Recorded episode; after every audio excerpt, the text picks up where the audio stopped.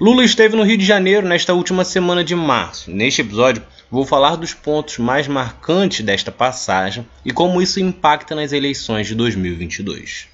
A passagem por Lula no Rio de Janeiro começou no sábado 26 de março. Era dia de comemoração dos 100 anos do PCdoB. Para isso, foi realizado um evento em Niterói de comemoração que contou com a participação de nomes marcantes da esquerda brasileira. Lá, Lula discursou por 45 minutos e entre e, entre muitas falas, afirmou que vai abrasileirar o preço do combustível, do óleo diesel e do gás de cozinha no país. Só que o evento mais marcante acabou ocorrendo na quarta-feira, quando discursou no Encontro Internacional Democracia e Liberdade, organizada pelo Grupo de Puebla. O evento foi realizado em dois dias e Lula foi convidado para falar no encerramento. Além do petista, estavam também Dilma Rousseff, do PT, a vice-presidente da Espanha, Yolanda Dias, a senadora colombiana Maria José Pizarro, o ex-presidente da Espanha José Luiz Rodrigues Zapatero, o ex-presidente da Colômbia Ernesto Samper e outras lideranças políticas da esquerda da América Latina. Tanto Zapatero quanto Yolanda e Samper discursaram em favor da eleição de Lula. Já quando os brasileiros foram ao microfone, o discurso foi mais moderado, afinal ainda não é permitido pedir votos ou qualquer manifestação similar a isso. Foi inclusive assim que o Lula iniciou o discurso, comentando que o partido de Sérgio Moro tentou proibir o evento e que disse que precisaria entrar então com uma mordaça para poder não falar nada. Mas durante a fala afirmou que o Brasil não pode falar fino com os Estados Unidos e grosso com a Bolívia e que é preciso olhar com atenção para a América do Sul. Em um ponto de destaque do evento, ele pegou a bandeira do Brasil e afirmou que a bandeira era um símbolo de 213 milhões de brasileiros e não de um fascista. Durante o discurso, Lula relembrou outros momentos marcantes da época de presidente e contou histórias de viagens internacionais representando o povo brasileiro. Ele destacou a importância de se governar para todos, de combater a fome, de gerar emprego e não permitir a privatização da Petrobras. Novamente, relembrando marcas do seu governo relacionados a esses assuntos.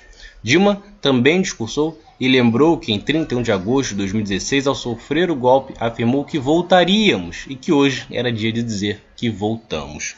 A UERJ estava lotada, tanto na acústica quanto nas varandas e corredores do prédio da universidade. O destaque, obviamente, estava pela diversidade. Você conseguia identificar praticamente todos os grupos sociais assistindo e aplaudindo Lula. Embora, claro, com muitas pessoas mais velhas, militantes de outras épocas, era visível como a juventude estava em peso, até por ter sido em uma universidade.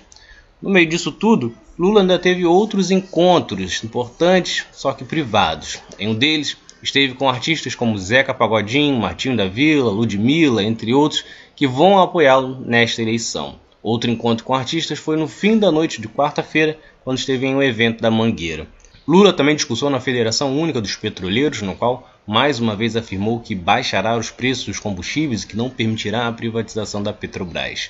O petista também teve reuniões privadas com pré-candidatos e lideranças do diretório do PT no Rio de Janeiro, no qual confirmou que só terá um palanque no Rio de Janeiro com Freixo.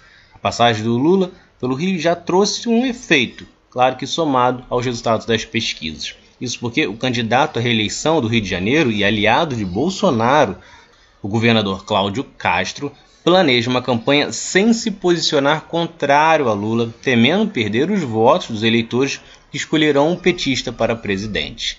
No entanto, uma coisa ainda ficou em aberto. Lula e PT definiram que vão apoiar Marcelo Freixo do PSB para governador. Porém, há ainda um racha quando o assunto é o Senado. Isso porque o PT espera a retribuição do PSB e que o partido apoie André Ceciliano, do PT. Só que Alessandro Molon, também do PSB, ainda mantém a pré-candidatura.